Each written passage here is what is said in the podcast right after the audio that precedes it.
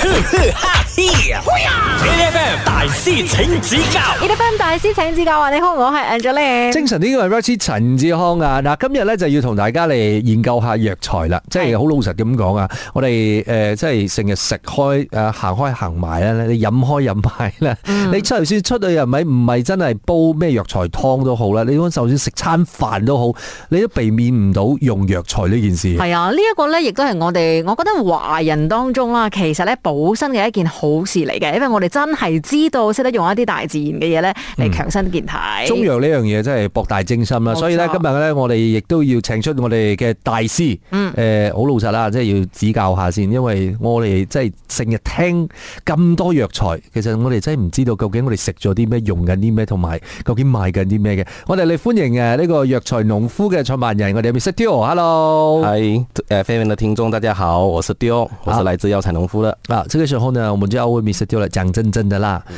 马來西亚人对药材的认识算是深吗？如果年轻人来说的嗯话，可能未必；那如果比较年长一些的话，应该算是。可是我看你年紀輕輕這樣子哦，讲真嗯真殊 的啊不， 知，其实我是从小在药材店长大的，哦啊，所以有一个一定的经验沉淀在那一边。跟啊，我想说，因为小时候嗯我们其实哦、最怕就是跟妈妈去药材店，因为是药材店有那个药材的味道嘛。对，你自己小时候也是这样子吗？嗯，一开始的时候会觉得，哎呀，中么好像很抽象哦，那个味道好像不是很很习惯啊。但是其实自己本身，呃，家里父母亲就经营这个行业，在这个生意里面打滚，那我久而久之也是习惯了那个味道，之后就爱上了那个味道。哇啊所以阿丢的父母亲其实安格兰第一，他们是呃经营药材店，就是传统的药材店。那其实，在早期的时候，我们是做行上行的生意，就是做呃这个批发的部分啊，从中国、从香港盘那些药材进口到我们马来西亚去售卖。嗯但是后期的时候，我们就转做变成是做零售。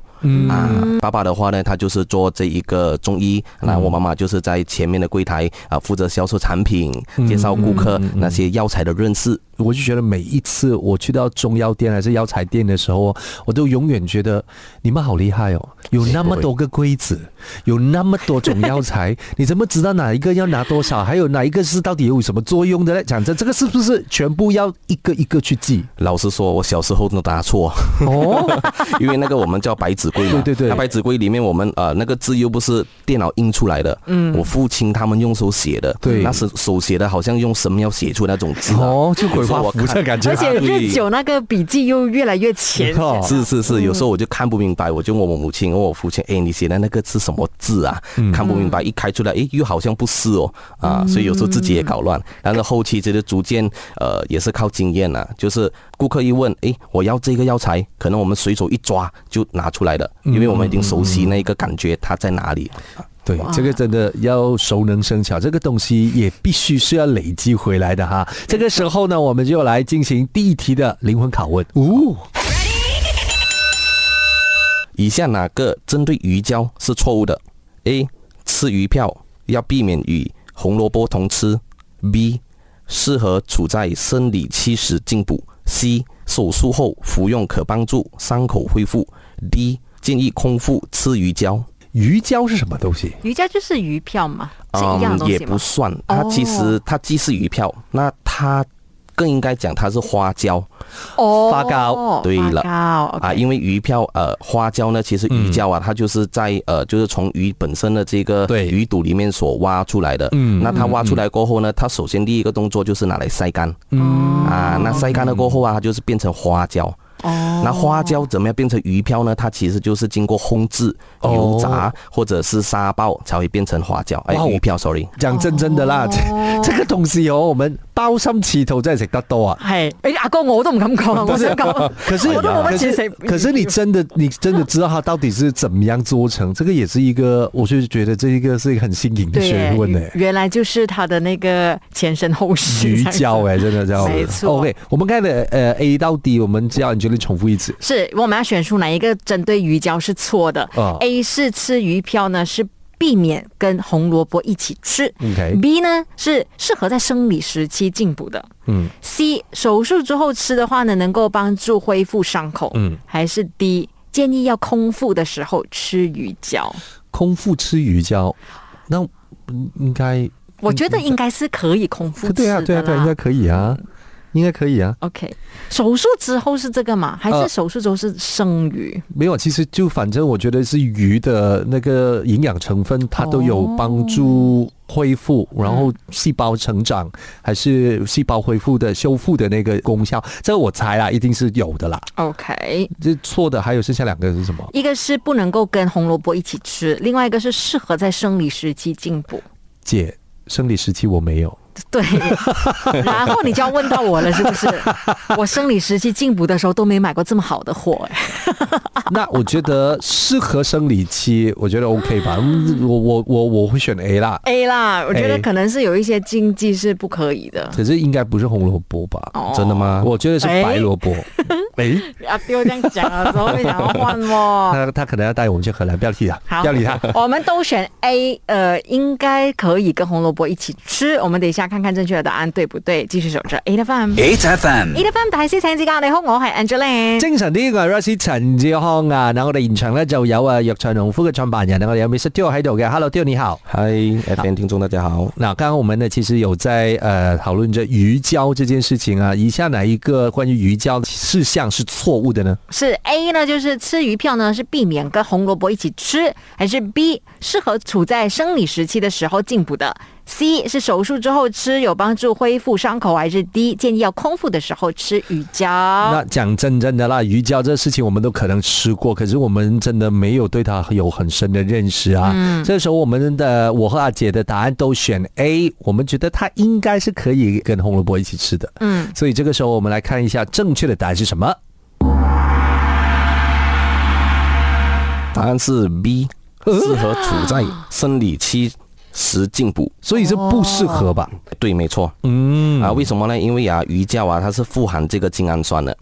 那如果它的功效啊，其实是带有活血的一个作用，它可能会使在经期的时候，女生来月经的时候，使那个经量增多。哦哦，所以它有活血的功我还效以。为是因为我窮的關係，所以呢沒有人推薦我，就是生理期要吃这个。幸好没有。也是，哎，但是我好奇一件事情，既然它有活血的作用，就是有伤口或者手术之后吃，不是其实更危险吗？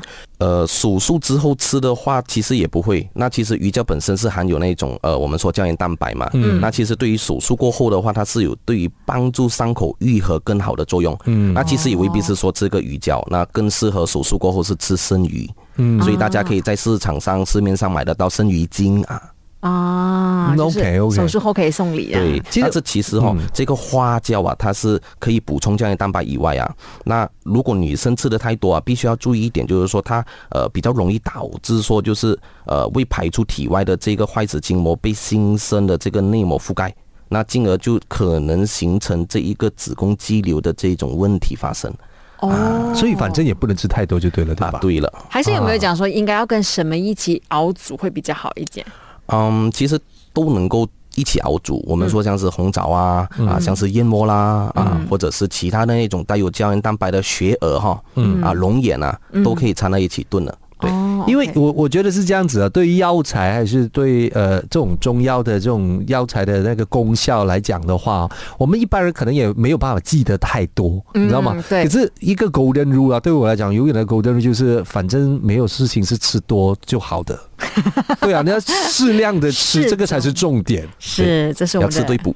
对对对对对对对。好，那等一下回来呢，我们继续跟 d 聊，守着 e l e p h a n 哈嘿，8FM 大師請指教 e l e p h a n 大師請指教，你好，我係 Angeline。精神啲，我係 Rosie 陳志康啊！嗱，我哋繼續咧就要去研究下藥材先啦。我哋今日咧就有啊藥材農夫嘅創辦人 Mr. Teo 喺度嘅，Hello Teo 你好。哎，大家好，啊，这个时候呢，我好奇的想问啊，因为我们常就是可能去看中医也好啊，是还是去呃药材店，你给他把脉也好，然后常常他会就跟你讲哦，你的体质是属于什么寒性啊，啊还是对对对燥热啊等等这这个要讲分啊，讲真真的，我我觉得我们一般人也是分不清，一般上我们会有分三种了，第一种的话就是燥热的体质，嗯第二种的话呢就是属于温性的体质，第三就是寒性的体质。所以我们一般上我们的膳食方面，我们吃东西的时候，我们是要怎么样依据我们自己体质来吃呢？其实，在膳食方面，太多是不需要去忌口，也不需要去太特别的注意。可能我们就讲说了，呃，如果你本身呃需要注意的是，你如果是燥热的体质，榴莲方面呢、嗯啊，或者是比较热的那一种食物啊，啊，尽量少吃，例如炸鸡那些哦。嗯那如果说你寒性的话，诶，是不是这一方面可以多吃也未必啊、啊，但是你可以进多一点补，可能是比较大补的，可能我们说高丽参、啊，大补元气的，嗯啊，那如果温性的体质，可能就吃泡参。啊，因为它是比较寒性嗯的，那这一些其实都可以征询比较有经验的一些呃卖家啦，啊，嗯或者说实际上是我们本身，我们就会提供你们一些比较专业的建议。啊你看他刚才讲了人生这件事，他开了一道很大的门，然后我就进到去你们刘姥姥进入大观园这样子嘛。人生这件事情本来就是很难明白，这对我来讲是很难明白的啦。对为什么就是人生就人生啊？为什么还有分凉的，还有分热的、燥热的？就就譬如说我讲花旗参是凉的吧？对，没错，那但是如果是这样讲的话，那呃，人参一般还有什么？还有一个高丽参，高丽参，高丽参是红参之类的。对就，高丽参就是红参。其实它的差别是它的处理过程嘛，还是品种的不同？嗯，首先第一个是它种植地的不同，嗯，第二个的话是它制作工艺的不同。那首先我们说啊，我们说有花旗参就是泡参嘛，嗯，那中国人叫做西洋参，嗯，第二个的话我们叫做长白山人参，嗯，第三的话呢就是韩国高丽参。那我们首先说为什么这一个韩国的高丽参啊，他们会比较热？那首先第一个问题，他们的国家其实比较有那个下雪的那个季节嘛，嗯，那本身他们就比较寒，比较凉，所以他们需要在冬季的时候啊，进补一些比较热的东西。那高丽参就是一个很好的补品。那高丽参其实也是源自于人参，它只是经过反复不同的工艺制成，让它更加的具有补益的功效， OK，、所嗯以高丽参是比较热的。可以这么说。然后我们讲呃，刚才讲的花旗参，它是比较属于凉的。啊，对，花旗参就很适合我们这边的呃体质，我们马来西亚的这种气候啊，这种体质，所以你看得到，我们大部分人都知道，诶，花旗参、花旗参、泡参，诶，嗯经常都会拿来泡水啊，家里的爸爸妈妈，诶，都会买来给对你对对们对喝哦，是，所以啊、呃花旗参是泡参的一种，是这样子讲吗没错， ？OK，所以高丽参是红参的一种，是这样吗？啊，也是。啊，OK，那其实终归来说，他们就是参 类，参两类个字解决。但是人参呢？人参啊，其实也是参类一种啊。哦，那其人参实是参的一对种，。其应应该正确来讲啊，就是说人参呢，它和高丽参是同一个品类的，同一个品种的。 OK，那花旗参的话又是另外一个。 OK 但是这三种都是属于参类的，你看这个 family tree 哦，很难画嘞，我。嗯啊没有，因为很简好单像啊翻。书藤这样了。很多人都常常讲说，哎呀，我不敢买生吃啊，怕热啊什么之类。其实真的是看你买哪一种所以，参所以我就讲啊，你要吃对人参，要不然呢，越吃越糟糕，你知道吗？也越来对越吃越热气。 我哦刚才看到它很像啊，越听我越讲就越晕了哦。好了，这个时候呢，我们要进行我们的灵魂拷问了。 以下哪种鱼胶不建议购买？A. 五鱼胶，B. 鳕鱼胶，C. 鳗鱼胶，D. 海碾胶。鱼胶哦，嗯，吃的时候它，我不知道它长什么样子，哎就是我不知道那条鱼长什么样啊哦子。反正吃就对 了，对啊好吃就对了。但是我好奇，就是所以阿丢你是看它的那个本身的那个外貌，你就吃分得出它是哪一种鱼的哦。对，啊因为它的每一好厉个害哦形状其实都不一样啊。那五一五一瓢、五一胶，它其实是比较长形的。其实很多时候我们看鱼胶的时候啊，你可以看它鱼本身的那一个形状是怎么样。好像五鱼是比较尖形的 OK，啊，它是长形的咯。嗯啊，那如果你看到的是比较圆形的、比较比较圆润一点的鱼，没有那么长形的，嗯啊，那其实哦，它的那个鱼胶出来也没有那么的长，它的形状会跟着它的 OK 鱼的形态不一样。 就是反正它的那个鱼，它的鱼胶就会和它的本尊长得有 点像。啊，对 啊，原来，可是我真的不知道哎，随便选一个吧。 所以五鱼胶、鳕鱼胶、鳗鱼胶还是海年胶、海碾胶海碾胶，海碾胶，我不知道是什么东西。 我也不知道。我想选诶鳕鱼胶，纯粹是长得比较好听。诶，等一下，等一下，我不觉得鳕鱼胶有问题啊。阿哥，答案会不会是鳗鱼胶嘞？嗯，我我就可以啊，可以可以这选个是不建议购买哦。不建议购买 哦。好吧，就你鳗们鱼平时胶吧有。吃过的是有什么鱼呢？好像不知道哦，我们真的不知道哎，沙丁鱼反正第一我就没有听过啦。嗯我我也不知道什么鱼啊，嗯，呃，我就随便啦、鳗鱼就鳗鱼吧。等一下，所以海年椒是沙丁鱼是不是？诶，不是哦，我就我我怎么写？鲶鲶鱼啊，啊，鲶鱼它其实就是鲶在鱼哦鲶鱼你那种海底下那种专门吃那些拉呃食物啊这种哦，鲶啊啊，鲶鲶鱼鱼胶，诶，这样鲶鱼选这个好一点呢。好吧，第第一好吧，啊第一张鲶因为它鱼胶乱吧它。一直乱乱在海底吃东西哦，我吃它好像也不好。哎那你又怎么知道这鱼没有乱乱吃东 西？ 等一下回来我们继续聊，是这 A F M。 8FM A F M 大師請指教，你好，我係 Angeline。精神啲嘅 r i 陳志康啊，究竟魚膠係誒有啲乜嘢魚嘅魚膠唔食得咧，或者唔建議食用咧？我哋頭先有得揀嘅。係啦，就包括咗係胡魚膠啦、鱈魚膠啦、鰻魚膠啦，定係海年膠。好，呃，我和二姐基本上我们都完全不知道啦，我们只是猜一下，所以我们就选了 D 念女桥。嗯，所以这个时候呢，我们就要请呃 Miss Teo 来跟我们讲正确的答案是什么。恭喜 Angeline 答对了，答案是 D 哦。对了，没错啊，哦，是为什么？为什么他为什么要歧视他？就是因为他乱吃东西的关系吗？呃，可以这么说。那平时其实因为它这个我们叫做海底的清道夫啊，嗯， 对，啊，那海鲶鱼它本身内部里面呢，它的鱼鱼胶里面其实是含有很多的那个肉精啊啊。那在泡发过后，其实它会有很多那种坑坑洼洼，就长得卖相不是很好看、啊。那加上它本身有一定的一些腥味啊，所以吃起来的时候，加上处理的过程也比较复杂。啊，哦自然就没有什么人要买，但是它的功效的确是不错的哦。哦，这样他什么情况之下他呃大家会食用这个鲶鱼胶？你既想注重功效，但是可能你又不想注重它的那个口味，可能你就选择它。哦，或者不害怕麻烦，啊因为对处理的过程可能会很复杂，是不对是？对，没错。那有没有讲说它会比较便宜？呃，价格来说会，它会比较便宜。本来就比较少人找它。有没有？而且重口味。啊对， 那可是我我们我在想啊，其实一般呢、如果呃就是平时的人如果去购买鱼胶，会去自己去烹煮的话，会去处理烹煮的话，其实鱼胶的价钱是大概在什么 range 啊？因为我们这种吃米不知米价的人啊，嗯，它的价格其实从最低的到最高的都有。嗯，那其实最低的话，一般上会在市场上买到的，像是黄花鱼。嗯啊，第二的话上去可能就是这一个嗯鳕鱼。嗯啊，上去可能就是五鱼。嗯啊，然后再上去的话鳗鱼啊，或者到再上去最高级的那个部分，整万块的都有。所以从价格来说啊，啊一百克可能说。